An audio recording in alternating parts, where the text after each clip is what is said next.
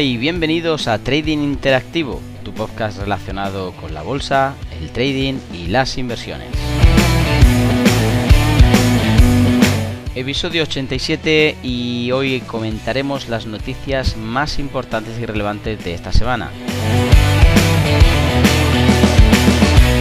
Muy buenos días a todos. Eh, comenzamos la semana, comenzamos también el mes de agosto. Eh, vamos a hacer nosotros un pequeño parón para que tengamos algunas semanas también de descanso pero no obstante vamos a repasar todo lo más importante de esta primera semana, aquello que va a ser relevante en cuanto a noticias y vemos cómo comienza el IBEX hoy en los 8.798 puntos, arrancando con más de un 1% arriba, además eh, vemos el Eurostock 50 desde los 4.133 y también el SP500 desde los 4.395 puntos. Hablamos también de un euro dólar en torno al 1.18, 1.1880 en el que está intentando quedar más o menos en positivo tras la debacle de la última semana. No obstante, vamos a ver cómo podemos alinear el resto de noticias. Eh, abalanzamos desde aquí, desde España, con una noticia que también abarca eh, no solamente España, sino también parte de América del Sur, sobre todo Brasil, y es que Iberdrola arranca el mayor parque eólico de toda Sudamérica hablamos de que en esta primera fase del proyecto que van a inaugurar a final de año pues eh, emplean pues a muchísima gente quieren alcanzar pues al menos eh, mil megavatios de lo que sería prácticamente el, primer avance. Y bueno la eléctrica ha arrancado con una operación eh, prácticamente los 35 megavatios eh, que prácticamente conseguiría quedarse con un objetivo de 471 repartido entre sus 15 parques eólicos. Hablamos de que al acabar el año podría estar teniendo unos números muy ambiciosos y bueno, por supuesto es el comienzo de, mucho de lo que quiere hacer. Eh, por una parte también hay que resaltar que Neoenergía también tiene una fase de construcción denominado el megacomplejo eólico y de hecho quieren tener una potencia superior a los 560 megavatios y en este caso constará de 12 parques eólicos ubicados prácticamente entre Piauí y Bahía. Eh, hablamos de que esto marcharía a partir del 2022 y ocuparía todo el año próximo. Por otro lado, tenemos que Ferrovial negocia con Portobello la venta de servicios de infraestructuras. Eh, bueno, eh, no es eh, algo que nos sorprenda mucho, puesto que esta división de servicios que prácticamente están intentando la empresa desde hace tiempo coordinar, pues bueno, según indican diversas fuentes, el mercado está en proceso de, poder tener ya este tipo de venta, esta adquisición, y bueno, va, está a punto ya de también darnos los detalles acerca de toda la infraestructura que tienen que crear. Por otro lado, también vemos a Bankinter y CaixaBank, que son prácticamente los únicos bancos que ganan en la parte de accionistas, eh, prácticamente en la, en la remontada bursátil que ha habido desde hace poco. Eh, estos dos son los que mejor lo han hecho. El sector pierde aproximadamente 226.000 eh, millones dentro de lo que sería eh, el 2021, pero en cambio ellos se remontan y se realzan dentro de toda la debacle que ha habido para, para los bancos. bueno, Unicaja cierra también el 13% de sus oficinas antes de iniciar esa etapa con Liberbank y hoy empiezan a cotizar las nuevas acciones de, Unicaja, pues por lo tanto algo importante para, para la caja de ahorros. Sin duda, y ya saliendo de aquí de España, pues la noticia con respecto a los bancos eh, la tiene HSBC, eh, que se dispara prácticamente hasta los 7.200 millones de euros, eh, consiguiendo un beneficio de más del 260% y, por supuesto, duplica su rentabilidad hasta el mes de junio.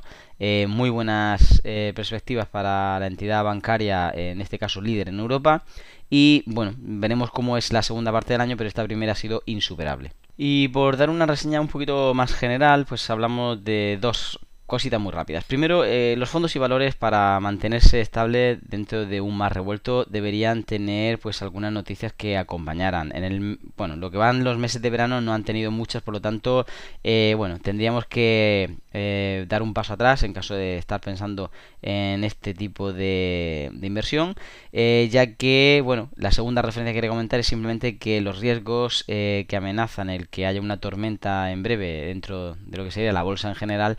pues es bastante amplia. Em, eh, dos motivos interesantes. Uno de ellos es que parece que en el mes eh, anterior está provocando eh, bueno el posicionamiento para que podamos tener una trampa de mercado, una trampa para los alcistas. Algo que bueno todo el mundo está pensando y mirando a este mes en positivo como como eso, como una tentativa para que podamos entrar y, rápidamente pues giren todo con, con, el volumen interesante. La segunda referencia es que eh, agosto suele ser también el mes, eh, por lo menos hasta la última semana, más flojito del año, en el que prácticamente todo está parado, el volumen es prácticamente inexistente y la manipulación puede crear con muy poquito eh, fuerza pues un movimiento de inercia hacia un lado y hacia otro y esto puede ser adverso a nuestros intereses. Así que tomad mucha precaución de ello Así que pasemos a ver las noticias eh, más importantes e interesantes de la semana. Y bueno, en el lunes día 2 de agosto, lo único interesante vendrá a las 4 de la tarde de parte de Estados Unidos con el ISM manufacturero de julio y bueno, también algunas noticias que no solamente serán de calado 3 como la anterior, sino también de calado 2 como el índice de empleo eh, manufacturero y también pues el índice de nuevos pedidos. Eh, todo ello siempre a las 4 de la tarde haciendo que pues la bomba pueda ser un poquito más fuerte en cuanto a movimiento. Se espera prácticamente 60.9 que es el estimado y había tenido un previo de 60.6 así que no diferirá mucho pero bueno hay que mantener un poquito los ojos abiertos. Eh, luego hablamos el martes día 3 eh, vamos a tener ah, pues un día bastante insulso, no hay ninguna referencia importante. Bueno, a las 4 de la tarde podemos tener un poquito de miramiento también de Estados Unidos con los pedidos a fábrica con una noticia de calado 2 sobre 3 pero es la única de forma aislada entre, pues como digo, un mar bastante importante de sequía. A pesar de que a las 11 de la mañana hablarán, eh, bueno, de los precios de producción de la zona euro del mes de junio, eh, simplemente es una noticia de calado 1 sobre 3, así que no hay que prestarle mucha atención. El miércoles 4 de agosto ya la cosa va cambiando un poquito desde las 10 de la mañana con el PMI de servicios integrado del mes de julio en la zona euro que empieza a tener una noticia de calado 2 sobre 3. Eh, por supuesto, no es solamente esa noticia, sino que la de las 11 de la mañana también eh, por parte de Europa con las ventas minoristas del mes de junio va a ser la que realmente pueda mover fuertemente el mercado hasta que prácticamente eh, para la hora de, comer, sobre las 2 y cuarto, tengamos el, em, informe de empleo ADP del mes de julio de Estados Unidos, que eh, también es una noticia de calado 3. Y para rematar el día miércoles, eh, tendremos también una noticia de calado 3 a las 4 de la tarde, en este caso ya proveniente totalmente de Estados Unidos, bueno, el PMI de servicios ISM de, del mes de julio, junto con el no manufacturero y los pedidos de servicios ISM eh, de nuevos. En este caso, pues tenemos un cambio de reservas de petróleo también. Y bueno, todo esto está casi casi amagando un nuevo movimiento por la tarde. Eh, luego hablamos del jueves 5 de agosto, un día en el que se han reservado por lo menos en Reino Unido todas las noticias a la una de la tarde. Noticias de calado 3 moverán mucho la libra. Mucho cuidado con esto. Se espera, bueno, eh, al menos movimientos muy fuertes incluso en una hora previa, ya que desde la una pues sí que están noticias fuertes, pero desde prácticamente las 10 de la mañana, como decía, el Boletín Económico Europeo podría estar empezando a alterar un poco lo que previamente vamos a, estar después, eh, bueno, disfrutando de ello y son pues los movimientos que la libra nos está ahora mismo reservando en todos estos eh, últimos meses. Hablamos por supuesto de que si esto no ha sido suficiente tendremos alguna noticia de Estados Unidos, en este caso calado 2 sobre 3, las peticiones semanales de subsidio por desempleo y bueno, en este caso también la media de 4 semanas de, de mes de julio que serán noticias de calado 2 sobre 3. Eh, finalizamos la semana entonces con el viernes 6 de agosto, en el que nuestra atención se fijará prácticamente a las 2 y media de la tarde con las noticias no agrícolas del mes de julio y un poquito más adelante, también minutos después, tendremos el promedio de ingresos por horas, las horas trabajadas semanales, la participación de fuerza laboral y por último los ingresos por horas para la tasa de subsidio de desempleo del mes de julio, eh, pues todo ello a las dos y media de la tarde. Eh, unas noticias que finalizarán a partir de las 9 eh, de la noche, pues no son tan relevantes. tenemos que hablar, por supuesto, de las posiciones netas no comerciales del oro y del petróleo, incluso pues las no comerciales del SP500. Todo ello, como digo, no tendrá mucha importancia. Es el final de un viernes de una semana que ya habrá gastado entre miércoles y jueves, sobre todo las noticias más relevantes, y por lo tanto, pues eh, antes eh, os recomendaría que estuvieseis fuera de mercado que intentar operar cualquier noticia que tenga que ver